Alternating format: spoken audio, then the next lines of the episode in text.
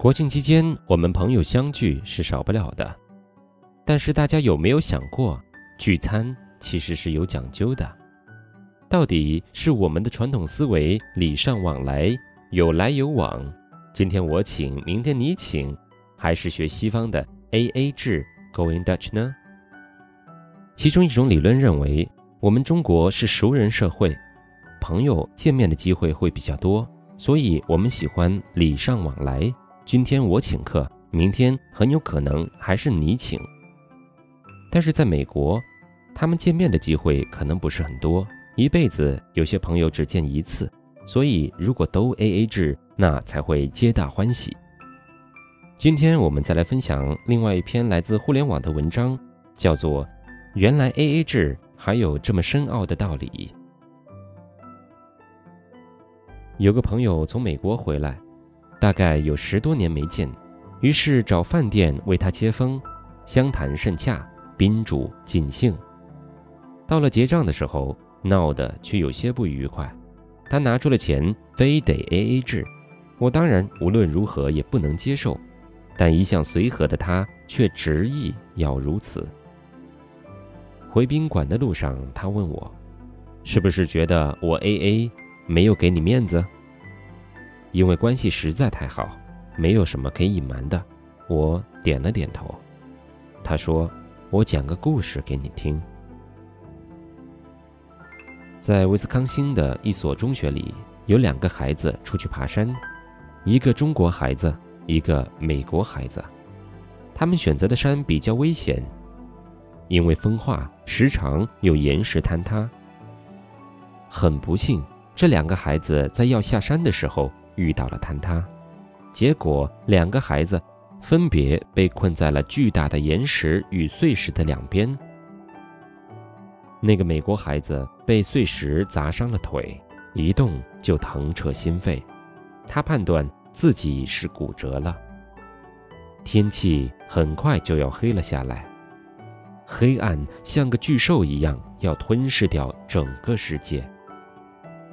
若是到了夜里，寒冷和饥饿也许会让他们眩晕，甚至夺去他们的生命。于是，那个美国孩子开始尝试着用手支撑着自己的身体，慢慢地向岩石堆上爬去。他受伤的腿上的血迹染红了整个岩石。快要爬上最大的那块岩石的时候，他的伤腿碰到了岩石的棱角。剧痛让他无法双手继续用力抓住岩石，他重新掉落下来，在岩石上滚来滚去，像一个皮球一样。伤上加伤的美国孩子几乎绝望了，躺在岩石堆里大口大口地喘气。但是十几分钟后，他因寒冷而开始感觉到麻木的身体提醒他，必须要尽快出去。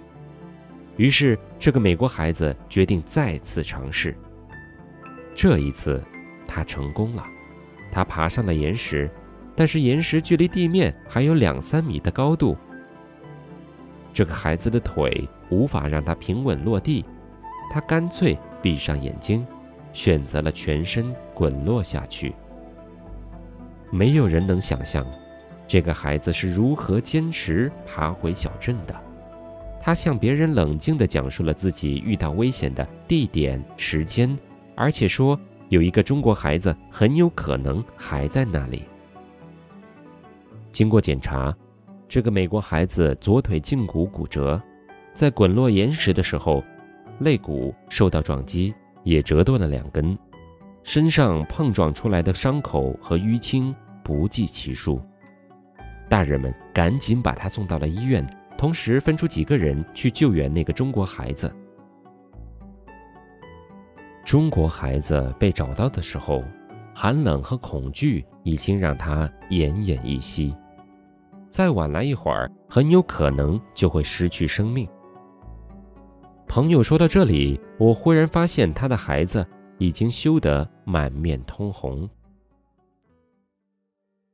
突然，孩子像是下定了什么决心。对我说：“叔叔，那个中国孩子就是我。”那个美国孩子为什么比他坚强？你知道吗？朋友忽然问我。我摇摇头。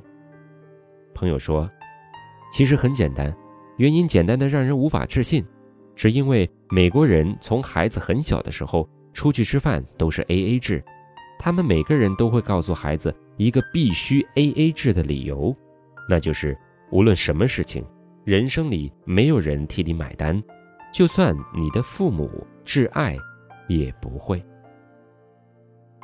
所以。”这个美国孩子知道，要活下去必须靠自己，无论有多么危险；而中国孩子则受到太多的帮助，遇到危险，哪怕是不行动就会丧失生命，他也习惯性的等待着别人的救助。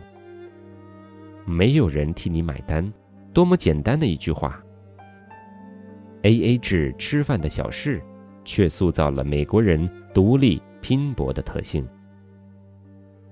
我忽然想回去把这个故事告诉我的孩子，我要告诉他，虽然有些时候钱不是问题，帮他也不是问题，但是没有人会替他买单。我希望更多的人能告诉更多的中国孩子，没有人会替他买单这个道理。我若不勇敢，谁会替我坚强？